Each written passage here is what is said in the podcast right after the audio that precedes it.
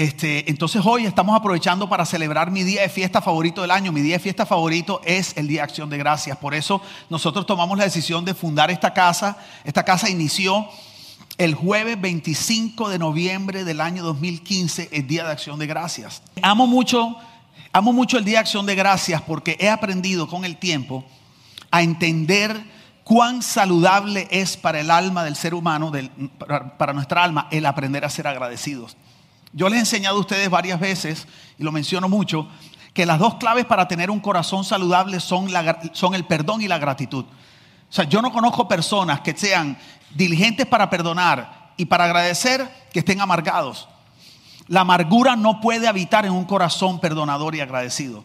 Entonces, para mí la gratitud es súper, súper, súper importante. Yo quiero darle gracias a Dios por lo bueno que ha sido con nosotros. Quiero darle gracias a Dios hoy por mi esposa, por mis hijos, por mis perritos. Le quiero dar gracias a Dios por mi mamá, por mi familia. Le quiero dar gracias a Dios por ustedes. Quiero que sepan que en Miami ustedes son nuestra familia.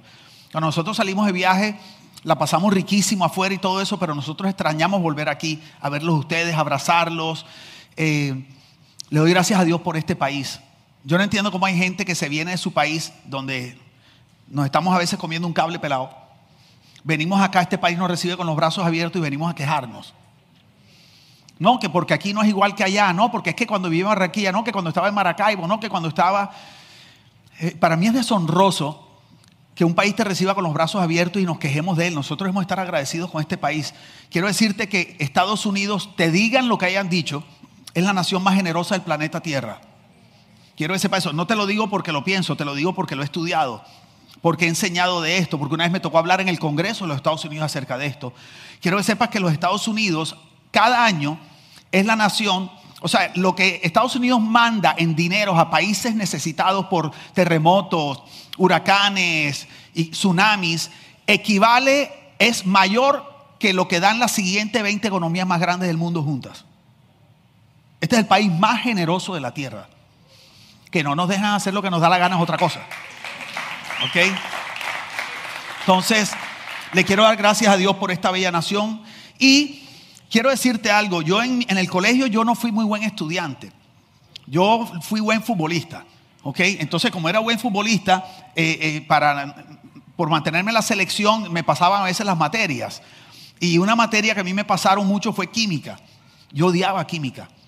O sea, yo soñaba que me perseguía un tubo de ensayo. O sea, era una cosa Oye, horrible, horrible. Entonces, ¿cuántos aquí les gusta la química? Levanten la mano para sacarlos de aquí inmediatamente. No, mentira. ¿Y cuántos odian la química como su pastor? Los bendecidos de Dios que hoy están aquí conmigo. Oye, yo odiaba la química, malísimo, malísimo para química. Entonces, pero fíjate, te voy a hablar algo de química hoy. Yo creo que es castigo de Dios. Eh, tú sabes que en química hay algo que se llama reactivo. Hay diferentes tipos de reactivos. Y un reactivo es una sustancia que tú le aplicas a algún organismo para producir una transformación. Puede ser una transformación química, porque hay reactivos químicos, hay de otro tipo, hay de calor, de energía. Pero entonces cuando en química tú tienes alguna sustancia, algún organismo y tú quieres producir una transformación o acelerar un proceso, tú le aplicas algo que se llama un reactivo. Entonces quiero decirte algo, la gratitud es como un reactivo espiritual. La gratitud tiene el poder sobrenatural de producir transformación en el corazón. La gratitud tiene el poder sobrenatural de producir transformación en situaciones. Es una cosa increíble. La gratitud tiene hasta el poder sobrenatural de producir multiplicación. Y es algo que a veces la gente no sabe. Entonces lo que hace es que se quejan en vez de agradecer. Dice que Jesús tomó los panes y los peces. Ustedes saben el cuento. Esto no lo dije en la primera experiencia, pero te lo digo a ti. Dice que lo tomó y dice que dio gracias y luego lo partió. ¿Qué fue lo primero que hizo? Dio gracias y luego lo... Sabes que la gratitud multiplica los recursos que Dios pone en tu mano. Lo que pasa es que a veces nosotros ni damos gracias por lo que Dios nos da, algunos reciben el salario y antes de partirlo no dan gracias. Lo asignan, más bien se quejan. Si ves, cuando tú aprendes a dar gracias antes de partir tus panes y tus peces, Dios los multiplica y te alcanza y te sobra. La gratitud es un reactivo increíble, produce transformación, acelera procesos, y tiene un poder sobrenatural espiritual espectacular. Te quiero mostrar, mira cómo dice Filipenses 4:6 dice, "No se preocupen por nada", suena tan fácil, ¿no? No hay, oye, hay gente que tiene el ministerio de la preocupación. Tú los ves, andan con cara de preocupado todo el día. Tú los has visto, ¿verdad? Ay, ¿cómo están? El nuevo, la nueva, ¿cómo se llama? El virus nuevo, la vaina nueva. Se, van a acabar con todo el alfabeto griego y no se preocupen por nada. Más bien, di conmigo, oren. Di, oren. Y di conmigo, y pídanle a Dios. ¿Qué hay que hacer? Orar y... Pero luego dice, todo lo que necesiten, dice, y sean agradecidos. Dice, así Dios les dará su paz, esa paz que la gente de este mundo no alcanza a comprender. Ay, mira qué tremendo. Dios dice, no se preocupen, oren y pidan. Esos son los ingredientes. Y luego le dice, pero necesitan ponerle el reactivo. ¿Cuál es el reactivo? El agradecimiento. O sea, no es solamente orar y pedir, porque no sirve de nada orar y pedir con un corazón amargado, con un corazón resentido, con un corazón quejumbroso. Yo he aprendido que así como la gratitud es un reactivo que transforma para bien, la queja es un reactivo que transforma para mal. Yo no conozco a nadie que tenga de profesión la queja que sea feliz. Y no conozco a nadie que ande con gente que se queja que sean felices. La queja es como una plaga. Y así como la gratitud multiplica, la queja se come la bendición. Es una cosa terrible. Entonces nosotros estamos viviendo ahora mismo una sociedad donde nos entrenan a quejarnos. Todo el tiempo estamos oyendo, no es suficiente, vas a pasar esto, esto es lo malo que viene, esto. Entonces nosotros estamos siendo entrenados permanentemente a quejarnos. Quiero decirte, no solamente es un problema espiritual, es un problema de hábitos de consumo. Nosotros tenemos algo aquí en el cerebro que se llama la amigdala, no son las amígdalas que tienes acá. Y la amigdala es algo que Dios puso ahí en tu cerebro para cuidarnos, protegernos del peligro. Entonces, cuando el hombre al principio, tú sabes, salía a cazar y venía un león o algo, la amigdala le decía, ojo, peligro. Y entonces el man salía corriendo o se quedaba quieto. La amigdala está siendo usada hoy día para motivar nuestros hábitos de consumo. ¿Por qué? Porque no hay nada que lleve al hombre a fijar más la mirada y a tomar decisiones desacertadas que el temor. Y por eso tú ves que tú entras a las aplicaciones de noticias y te ponen un título, una noticia terrible. En Miami son expertos poniendo eh, huracán saliendo del cono sur de África con un potencial tres veces mayor al de Andrew que destruyó a Miami. Así mismo lo ponen. Y tú lees. Y entonces, abajo del título, porque eso captura por la amigdala, algo te dice, necesitas saber lo que está pasando. Entonces tú vienes y lees. Cuando lees, lo primero que te pones es una propaganda. Entonces te comes la propaganda. Y después la propaganda sale. Pero no hay que preocuparse porque ya los científicos dicen que no va a llegar a Miami. ¿Es o no es? Entonces estamos siendo entrenados al temor y a la queja. Dios quiere entrenarte al agradecimiento y a la fe. Por eso es tan importante lo que estamos hablando hoy aquí. Entonces, pedir, orar, tienes que meterle reactivo, tienes que meterle gratitud. Digo conmigo, gratitud. Dale un aplauso bien fuerte a Dios. Mira. El agradecimiento es ese reactivo espiritual que activa el poder, de, el poder transformador de Dios, no solo afuera, sino también adentro. Porque tienes que entender que así como la gratitud multiplica las cosas externas y los recursos, también produce transformación en el corazón del ser humano. La gratitud tiene la capacidad de sanarte de la amargura, de darte esperanza, renovar la esperanza, renovar el amor. En vez de quejarte tanto de la bruja, en vez de quejarte tanto,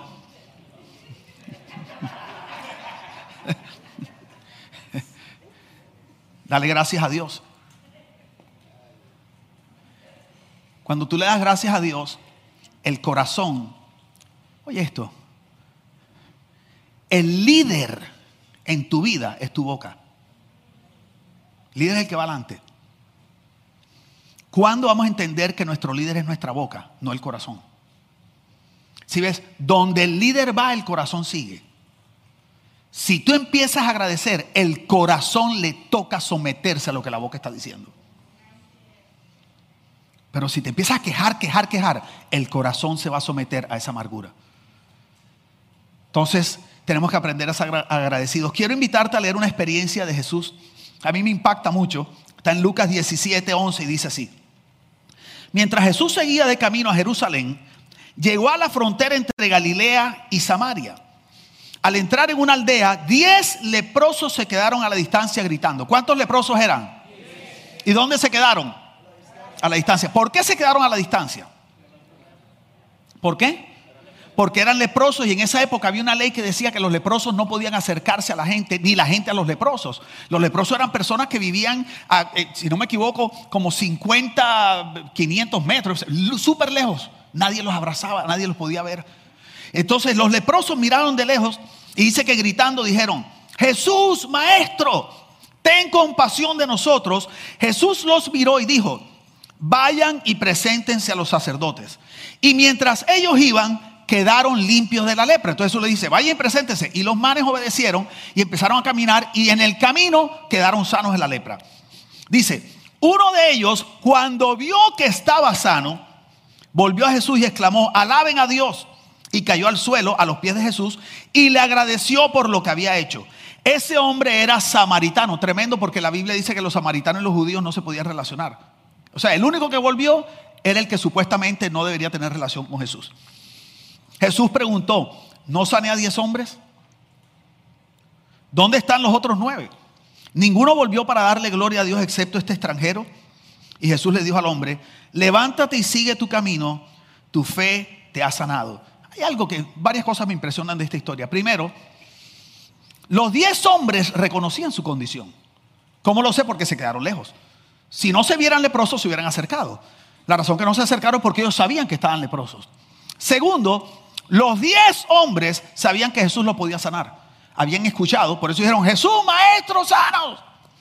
Tercero, los diez hombres obedecieron a Jesús y arrancaron hacia donde el sacerdote. Cuarto, los diez hombres fueron sanos de la lepra. ¿Te la pillaste?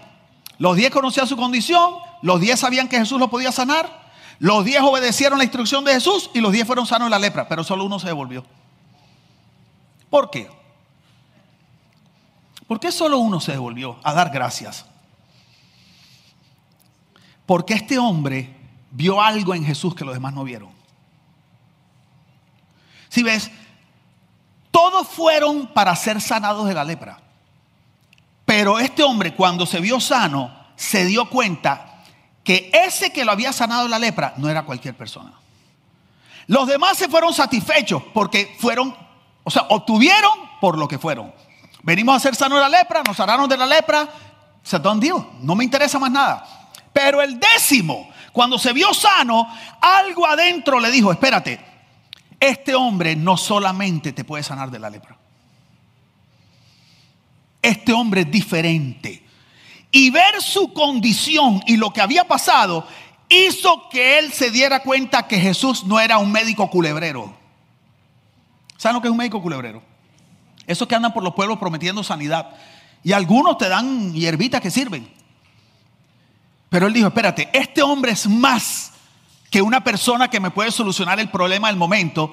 Este hombre es especial. Por eso él regresa y lo primero que hace antes de agradecer es alabar a Dios. Dice, alaben a Dios. O sea, lo que él vivió le dio conciencia de que había tenido un encuentro con Dios. Y cuando él se dio cuenta que había tenido un encuentro con Dios, él dijo, espérate, yo sé que Dios no solamente es para sanarme una lepra. Dios tiene algo más para mí. Y se devolvió porque entendió que ese Jesús estaba interesado en mucho más que sanarlo de una situación del momento. Estaba interesado en transformar su vida. Y hay mucha gente que ve a Dios como un bombero. Que cuando la casa está en fuego, todo el mundo llama a los bomberos, pero cuando el fuego ya no está, tú no necesitas a los bomberos.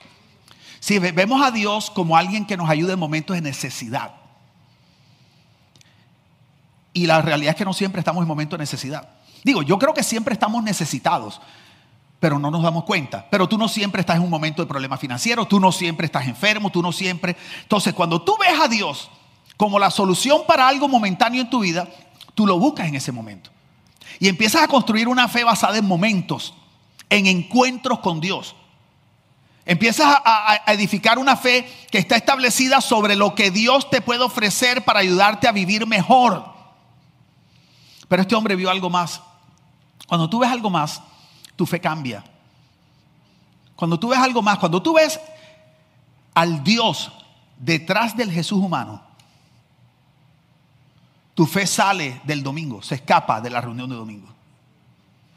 Tu fe se libera de una reunión de una hora y media dominical. Yo creo que la iglesia cristiana está en su mayoría compuesta por personas que tienen una fe de domingo.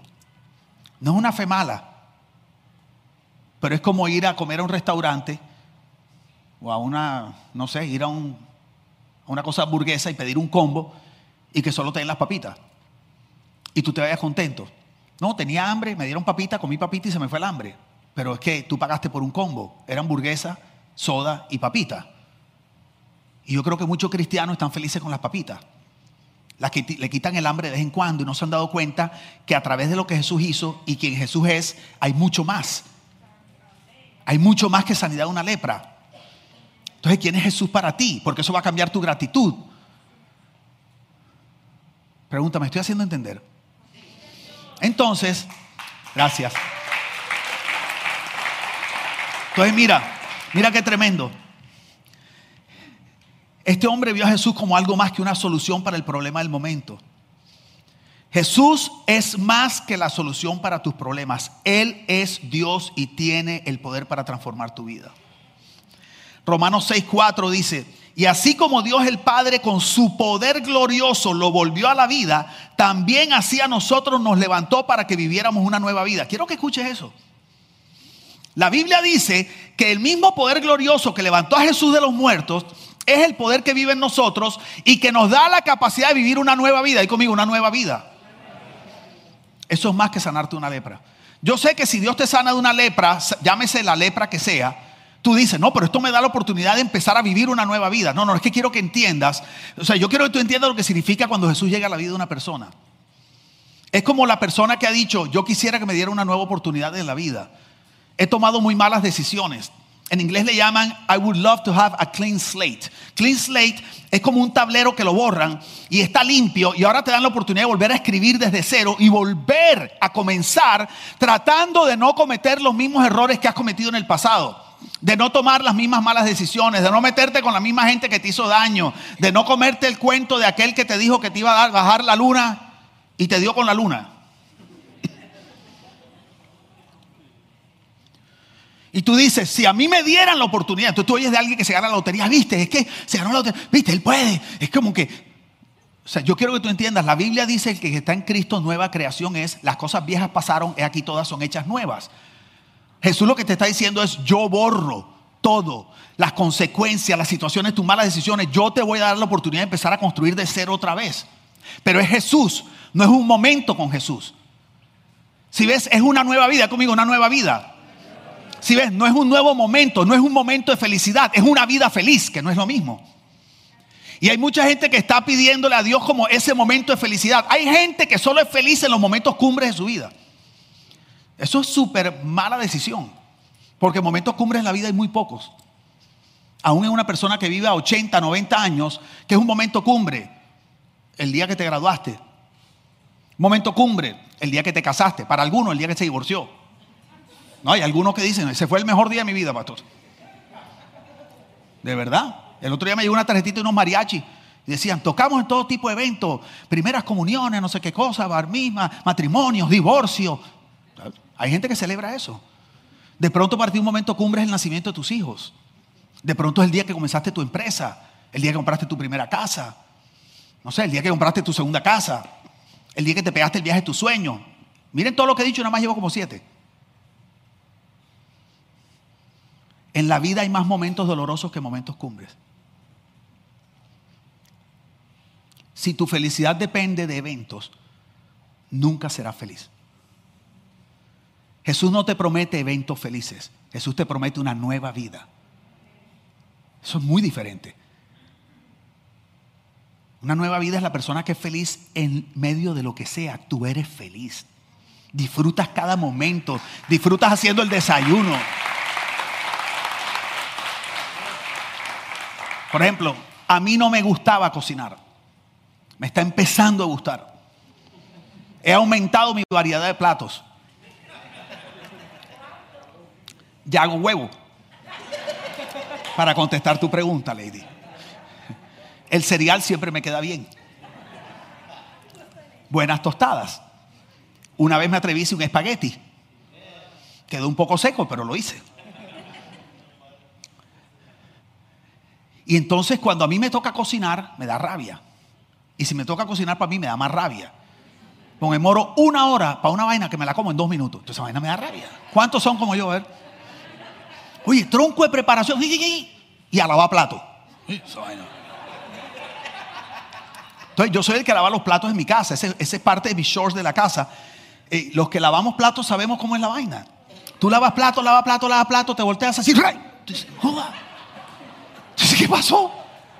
¿Qué pasó? O sea, ¿en qué momento? ¿Quién comió? ¿Quién tiró esa vaina aquí? ¿Cuántos saben a lo que me refiero? Pues ¿sabe lo que pasa? Que si no disfrutas eso no vas a ser feliz. ¿Sabes qué? Yo aprendí a disfrutar eso. O sea, yo empiezo, gracias Señor que tenemos platos. Gracias Señor que mis hijos comen full y que una tostada por cada plato y son cinco tostadas. Gracias Señor. Que hay plato para cada tostada, Padre, te lo agradezco.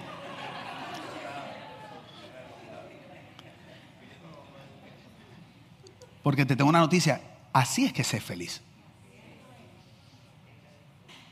Es ser agradecido en todo. Es en los momentos pequeños de la vida. Mira qué tremendo, ya terminando. Mira cómo dice al final, porque esto me impresiona. Porque dice Lucas 17, 19, le dice Jesús al man que regresó. Le dice, y Jesús le dijo al hombre, levántate y sigue tu camino, tu fe te ha sanado no se refería a la lepra, porque los diez fueron sanos de lepra. Cuando le dice sigue tu camino, le está diciendo sigue viviendo tu vida. Tu fe, el haberme visto diferente, con tu agradecimiento, el haber reconocido quién yo soy, ha producido un cambio adentro de ti. Y mientras los demás fueron sanados de lepra, tú fuiste sanado en tu corazón. Son dos cosas diferentes. ¿Sabes que Jesús no tiene problema en sanarte lepra? Jesús le encanta sanar gente. Pero lo quiero, yo estoy seguro que lo que él más disfruta es sanar corazones. Yo conozco gente leprosa feliz. Y conozco gente limpia infeliz. Conozco gente millonaria infeliz. Y conozco gente que vive con lo justo muy feliz.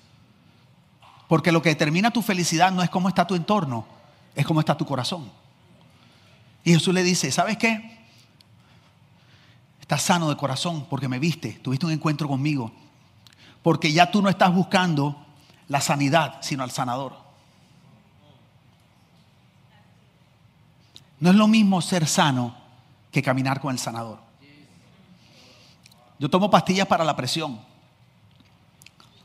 y soy olvidadizo. Ahora, bueno, ahora es como medio difícil que se te olvide porque ahora te mandan texto. Le queremos decir que le quedan cinco pastillas. Son brujos esta gente que la vaina. En una semana sus pastillas estarán listas en el CBS de la 112. O sea, entonces te van avisando, pero a mí se me olvidaba mucho.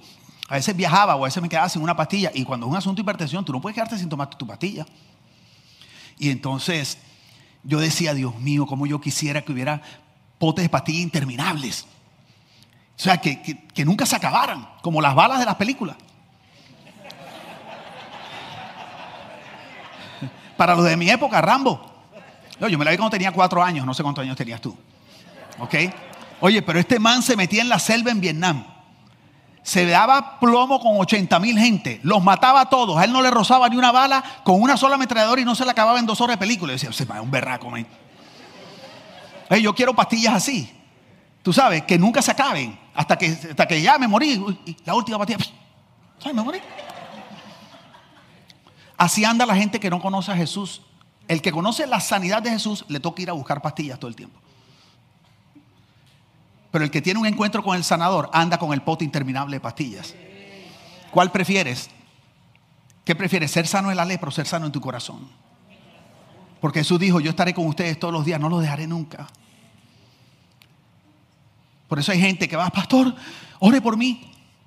El domingo, no, pastor, venimos porque me dicen que aquí, como le dicen en otros lugares, aquí no, aquí tú dices eso y nos desmayamos. Aquí hay culto de sanidad.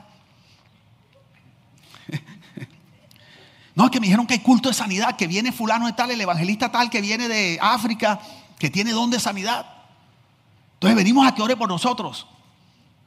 ¿Don de sanidad? Donde sanidad tiene el Espíritu Santo que vive en ti. Que es el mismo que vive en él.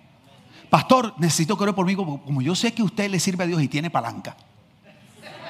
¿Te dijeron Jairo eso alguna vez? ¿Ah? Como usted tiene palanca, yo decía, ¿cómo así? No, porque usted tiene palanca. O sea, quiero que entiendas algo. Tú no tienes una versión inferior del Espíritu Santo de la que tengo yo. La Biblia dice que en ti habita la plenitud de la divinidad. Todo Dios está dentro de ti. Y por eso dice que el que resucitó a Jesús de los muertos habita en ti. Y Él es el que te da una nueva vida. Entonces, está bien que venga el domingo. Dale un aplauso bien fuerte a Dios.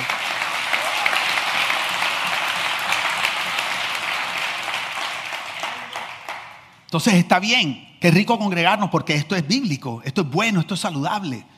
Pero en últimas, lo que determina la sanidad de tu corazón no es si vienes el domingo, es si sabes quién es el que vive adentro de ti. Si tuviste un encuentro como el que tuvo ese leproso, que no solo se fue sano de lepra, sino se fue sano en su corazón. Esa es la sanidad que a mí me apasiona. Me escribieron un texto hoy durísimo, duro, una persona que conozco hace muchos años, pidiendo ayuda. Y me empezó a contar cosas que vivió de niño. Yo lo vi, casi me echó a llorar en mi oficina. No podía creer que una persona hubiera vivido algo así. Me dijo, José, necesito ayuda. La enfermedad del mundo no es la lepra.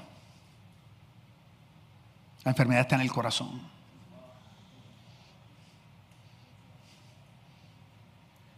Por eso podemos ser tan agradecidos.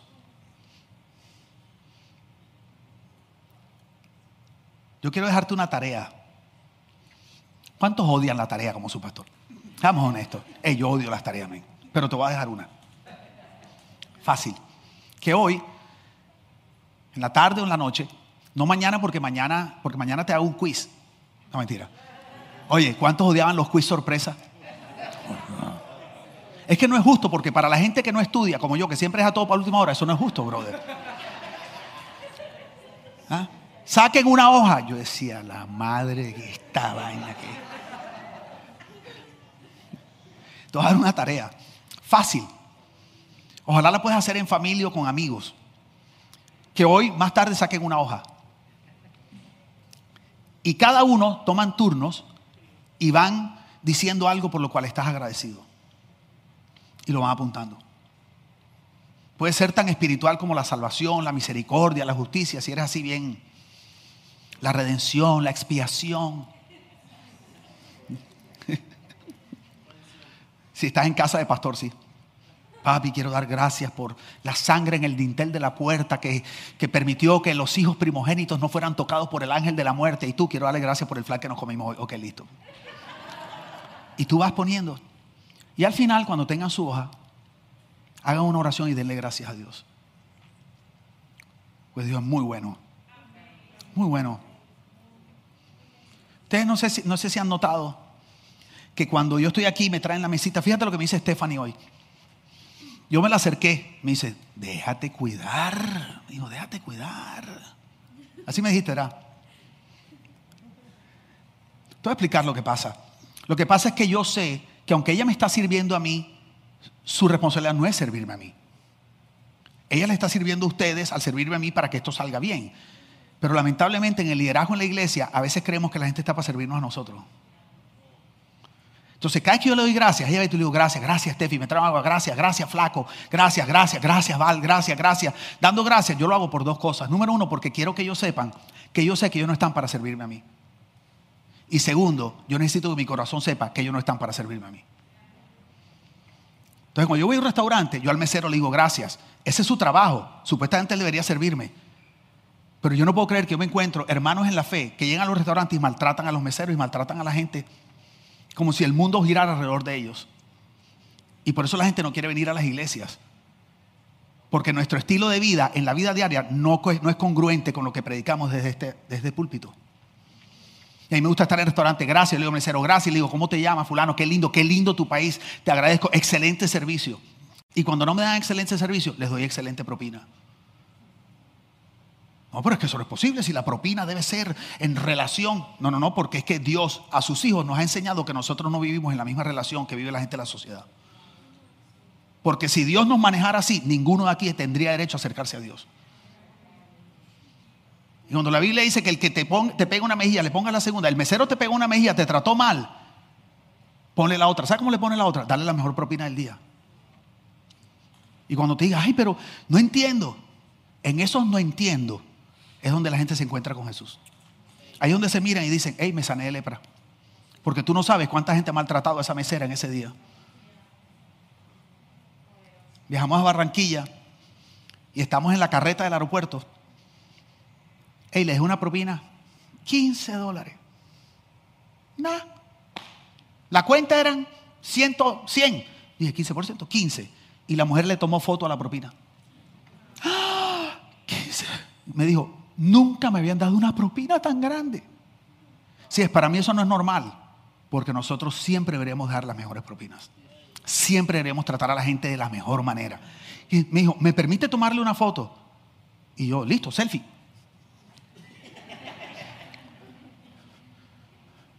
Quiero motivarte a ser agradecido, a ser agradecida. Deja la queja a un lado. Dios ha hecho mucho por ti, todavía le falta mucho por hacer. Si ves, mucho ha hecho, le falta mucho por hacer. Y quiero, ¿estamos listos? Ok, me voy a dejar cuidar. Oye, es que la gente que sirve en este lugar es una cosa espectacular. Coge, me voy a dejar cuidar. Pero como lo dejes caer, me lo pagas. No mentira. Este, este. Por cierto, esta semana Esteban le propuso matrimonio a Silvia.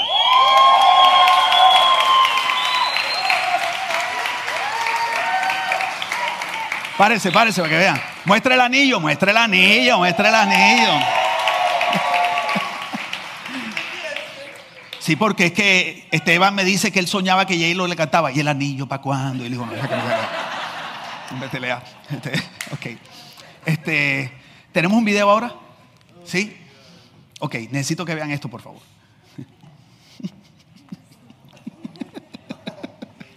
Hola, ¿cómo están? Hola, ¿cómo están? Soy Sebastián y bueno, para mí es un placer estar aquí con ustedes y poder contarles un poco del testimonio que tengo para, para dar. Y bueno, este, todo comienza en pandemia en el año 2020 y bueno, a pesar de que uno piensa que son noticias negativas, de que son momentos difíciles, Dios hace grandes cosas con los momentos difíciles, hace cosas maravillosas cuando uno piensa que todo está perdido. Y eso es algo clave y fundamental. La verdad estoy muy complacido de estar aquí porque eh, estaba buscando cosas nuevas, estaba buscando rumbos nuevos y me encuentro con Iglesia Miami, un lugar donde yo puedo ser tal cual como soy, donde sé que Dios me ama tal cual como soy, donde sé que la iglesia no es un lugar, sino es donde yo esté. Eso es algo que me hace, me llena cada vez más y es algo que me motiva a seguir más con esta comunidad tan linda, la verdad. He, fortalecido muchos vínculos, siento a personas como mi familia y a pesar de que no las conozco físicamente, son una bendición para mí. También en iglesia me he sentido tan a gusto porque puedo ser útil, porque puedo servir, a pesar de estar a miles de kilómetros, puedo ser tal cual como soy y así servir a los demás y traer muchas más personas a Jesús. Me siento una persona afortunada de conocer esta linda comunidad me siento afortunado de, dar un poco eh, o enseñar un poco acerca de Jesús de una manera simple pero relevante a la sociedad. Y eso es algo que he logrado gracias a, todo lo que dan en iglesia, a la formación, a sus palabras, a los pastores, a los líderes, a toda la comunidad que hay ahí. Y la verdad me siento, como lo dije otra vez, muy afortunado de estar en esta comunidad. La verdad, algún día espero eh, poder estar con ustedes allá, poder visitarlos, pero bueno, mientras tanto, la iglesia donde tú estás y recuerda que Dios te ama tal cual y como eres. Un abrazo.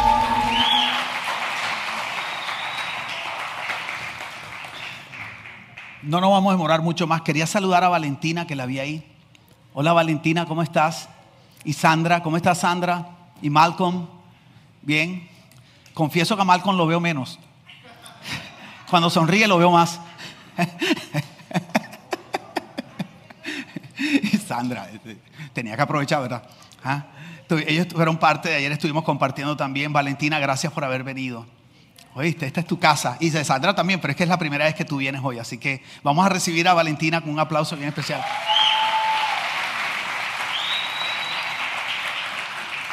Y quiero invitar rápidamente a Sofía de la Puente que venga. Vamos a recibir a Sofía con un aplauso.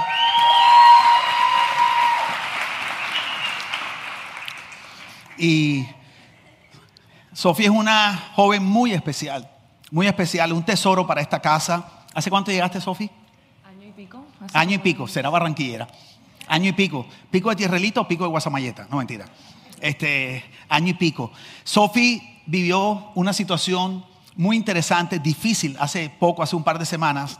Y yo quería que ustedes escucharan su historia, lo vamos a hacer muy breve, porque queremos motivarte al agradecimiento y que, y que veas el poder que el agradecimiento tiene para transformar las situaciones de las personas. Cuéntanos qué te pasó hace un par de semanas. Hace dos semanas fui víctima de una estafa, eh, dos días de seguido. La primera el sábado y el domingo la segunda y me dejaron cero. La estafaron, estas estafas por teléfono y le vaciaron la cuenta de banco de todos sus ahorros que ella trabaja. Esta mujer es una trabajadora incansable y no solo trabajando mucho, sino eran los ahorros con los que iba a hacer los papeles de su mamá. Entonces imagínense ver su cuenta de banco vacía. Jesse me mostró las grabaciones que Sophie le dejaba a Jesse y, lo, que le decía la gente que la había estafado. Y Sophie les decía que los bendecía. Que si eso le iba a servir a ellos para su familia, que le agradecía a Dios por haber vivido algo así. Pero que le habían hecho mucho daño. Entonces cuando yo empecé a escuchar el corazón de Sophie en una situación como esa, a mí me impresionó mucho. Entonces, ¿qué pasó, Sophie? Bueno, cuando ya les dije, si esto te permite llevar comida a tu mesa, pues hágale, aunque me hiciste mucho daño, hay maneras honradas de ganarse el dinero y bueno, me sentí despojada de todo. Después de eso, la semana siguiente fue súper dura. Eh, me sentía que me estaban persiguiendo y todo eso y yo mi oración a Dios era, Dios, o sea, solo quiero de tu paz en mi corazón. Porque el dinero yo sé que viene y va, son cosas materiales, pero yo anhelo de tu paz y decidí confiar en sus promesas y es muy fácil eh, resaltar los atributos de Dios como que tú eres mi proveedor cuando tienes algo seguro al lado. Y para mí mi lugar mm. seguro en mucho tiempo fue mis ahorros, porque yo dije, si algo pasa, pues tengo mis ahorros y eso no me va a faltar. Pero al verme despojada de todo, ahí fue donde en realidad yo puedo decir, Dios, tú eres mi proveedor, tú no dejas a tus hijos en vergüenza, yo sé que tú me vas a restituir. Quiero decir algo, esa es la diferencia de conocer a Dios, el proveedor, a alguna vez haber recibido un milagro de provisión. el segundo es ser sano de la lepra. El primero fue el que se volvió y dijo, no, es que este es Dios, este tiene algo más. Entonces, cuando tú entiendes quién es Dios, tú sabes que no importa lo que pase, ese Dios sigue estando ahí. ¿Ok? Ese es el pote interminable de pastillas. ¿Ok? Entonces, hace como un mes yo venía orando por mis finanzas, por mi trabajo. Yo vengo de estar cinco años en el mismo trabajo, me sentía súper cómoda y hace como tres meses a mí me había escrito el dueño de una compañía diciéndome, tengo esta posición abierta, ¿te gustaría trabajar? Yo dije, ¿cómo se enteró de mí? Bueno, nunca le hice caso, estaba súper cómoda donde estaba. Y esa semana que pasó todo eso, que me quedé como en blanco, vi un anuncio el miércoles. Estamos buscando todavía gente. Y yo dije, ese nombre de esa compañía se me hace conocido. Me fui a todos mis mensajes vi el mensaje del dueño de la compañía y le escribí, mira, esto todavía está abierto, esta posición. Me dice, claro, sí, mándame tu resumen, mándame tu portafolio, quiero verlo de nuevo. Se lo envié y ahí mismo le dije, ¿sabes qué? Mañana mismo voy a estar en tu empresa, quiero hablar contigo. Y decidí dar ese paso de fe, decir, bueno, Dios, así esto ya es la señal más ruidosa que me has dado, voy a tomar ese paso de fe, voy a arriesgarme, voy a ir fui a una entrevista, que en realidad era hablar con él, y me dice, yo vi tu Instagram, ¿tú eres cristiana? Yo le dije, sí, me dice, yo también soy cristiano, y te voy a decir algo, yo no creo en las coincidencias, porque si tú me hubieses escrito hace tres días, yo no te hubiese contactado a ti, pero me contactaste el día justo donde necesitaba el personal, y quiero que trabajes conmigo. Te veo y no es una coincidencia, quiero que vengas a trabajar conmigo, te voy a ofrecer tanto, ese tanto equivale a casi el doble de lo que se ganaba en la otra empresa.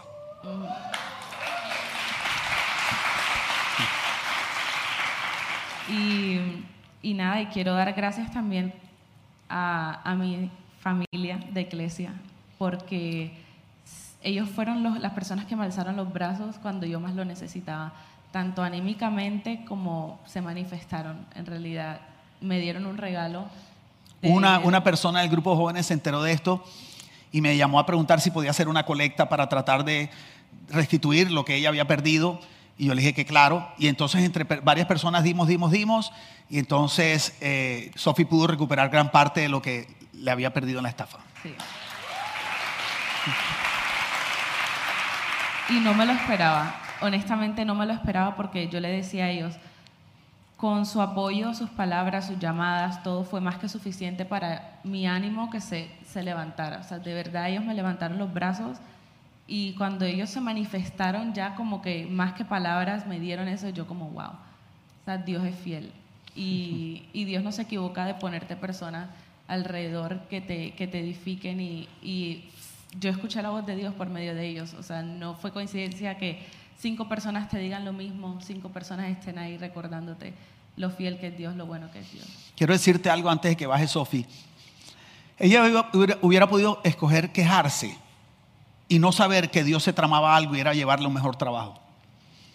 O sea, lo que ella vivió fue tan duro que fue el impulso que ella necesitó para salir de la comodidad donde estaba. Y a veces, no, o sea, Dios siempre sabe que nuestro buen presente es el, el mayor enemigo de nuestro mejor futuro. Y a veces nosotros no damos los pasos importantes para las grandes bendiciones que Dios tiene porque tenemos temor a lo desconocido y preferimos quedarnos donde estamos. Y Dios sabía eso. Y Dios permite cosas, aunque no las haga, sí las permite. Pero cuando uno es agradecido, uno pasa el momento amargo y después puede disfrutar y darse cuenta de, wow, Dios siempre estaba metido en la jugada. Pero si tú no eres agradecido, supongamos que de todas maneras sucede el milagro, tú llegas al otro lado, pero con el corazón amargado y resentido. Entonces, ¿qué te sirve disfrutar el milagro de Dios? Mejor dicho, tenerlo si no lo vas a disfrutar porque tu corazón está amargado. Así que vamos a darle un aplauso a Dios por el testimonio de Sofi. Y por último, cinco minuticos más, quiero darle el paso a otra barranquillera, que es María José Solano. Vamos a recibir a Majo con un aplauso.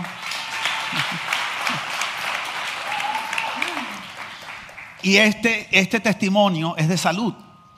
Eh, Majo le hicieron unos exámenes, empezó a tener unos dolores, tenía que venir a cantar un domingo y llamó a decir que no podía venir porque tenía mucho dolor en su vientre y se fue a hacer unos exámenes y ¿qué encontraron, María José? Eh, bueno, me hicieron todos los exámenes y todo estaba bien, pero resulta que tenía dos tumores de 11 centímetros en cada lado.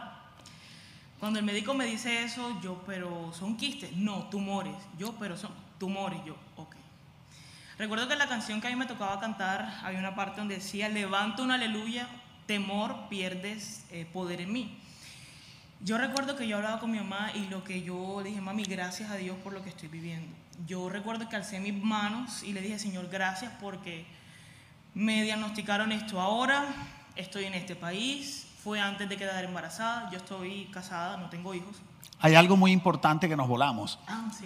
¿Verdad? Muy importante que unos días antes de esto, ella en su empresa entró una persona a trabajar que solo trabajó por cinco días y todos los días no hizo sino fregarle la vida preguntándole, ¿tiene seguro? ¿Tiene seguro médico? ¿Tiene seguro? Y, lo, y ella ya ella estaba hasta aquí. Sí, eh, recuerdo que yo le dije a mi esposo, oye, pero estamos en este país, me siento en Barranquilla porque que cante taqui taqui yo, él se va a ganar comisión si nos inscribimos en el seguro, le dije yo a mi esposo.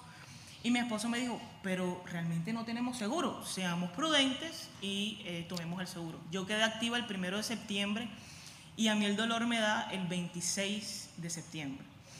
Cuando, bueno, a mí me remiten ya a un ginecólogo para el tema de la operación, el ginecólogo me dice, bueno, yo como médico tengo que hablarte con lo que la salud y lo que humanamente va a pasar.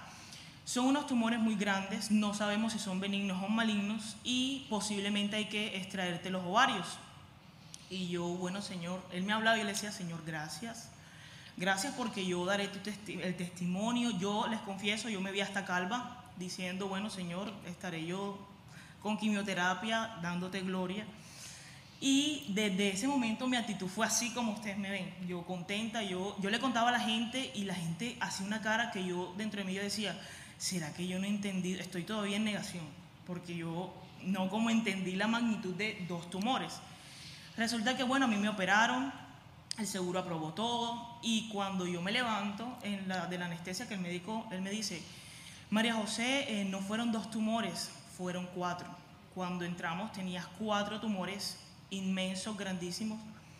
Pero eh, te vengo a dar la buena noticia que eh, me demoré dos horas, pero no te tuve que sacar ningún ovario, quedaste totalmente limpia y todo fue un éxito. Él me dijo, yo me demoré dos horas pensando en tu vida como mamá. Él no me conocía ni es familiar mío, Y yo me sonreí, yo, yo recuerdo que yo me reí y me dolió, tranquila, porque yo decidí tomar una buena actitud en la situación. Ya lo último, cuando me las, hoy tengo un mes de haberme operado eh, y estoy como sin nada, gracias a Dios, él me va a entregar los resultados de la biopsia. Y yo todavía, Señor, gracias, gracias, Señor, yo recibo todo, daré testimonio, sí.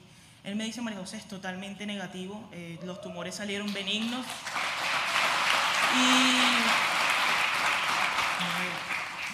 Y, y eh, el médico no es cristiano, pero él me dijo, eh, María José, voy a aprovechar para decirte que... Escucha esto. Desde el primer momento que tú llegaste con un diagnóstico bastante pues, preocupante, que había que actuar rápido, tu personalidad fue eh, siempre positiva, siempre estuviste así como está, feliz, me decías que, que tú ibas para adelante, que eh, todo tenía un propósito y en la primera experiencia no lo dije. Y él me dijo unas palabras, sin saber mi historia ni nada, me dijo, eh, yo sé que lo que te está pasando es propósito, así que disfruta todo lo que viene. Y yo, amén. y bueno, realmente yo hoy puedo ver que fue un milagro tanto lo de la persona, del seguro, lo que me pasó, que estoy como si nada, y él me dice, si tu esposo está abajo, eh, desde ya pueden eh, empezar a buscar bebé.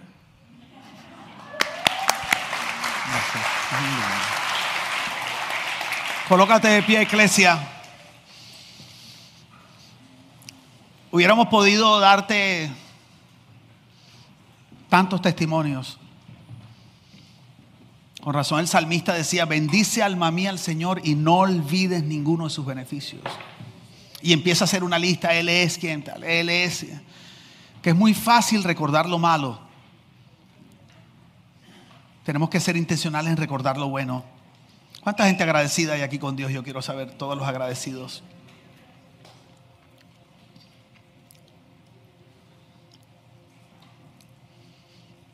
Este año yo pienso que una de las cosas más lindas que Dios me ha dado, yo lo dije el domingo pasado, creo, es gente. Yo creo que los regalos más lindos que Dios nos da después de la salvación son personas. Te voy a decir algo, disfruta la gente que Dios tiene en tu vida.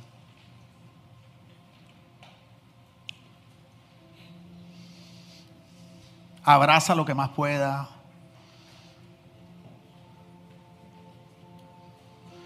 Saben que a mí Dios me ha dado la oportunidad de estar en muchos lechos de muerte.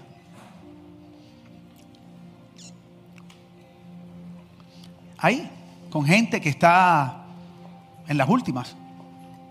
Es una labor difícil, pero al mismo tiempo especial. Yo nunca he estado con una persona que crea que está en sus últimos momentos que me haya dicho, oye José, pastor, una pregunta, ¿me traes el título de propiedad de mi casa? Entonces me gustaría como, me haría sentir bien tener mi título de propiedad aquí. Oye, ¿me traes las llaves del Mercedes? No sé, yo siento como que sentiría tan chévere con las llaves del Mercedes. ¿Me traes el anillo de diamante? ¿Me traes? ¿Tú sabes lo que siempre piden? Gente. Parece que la inminencia de la muerte nos permite reconocer lo que de verdad importa en la vida y son las personas.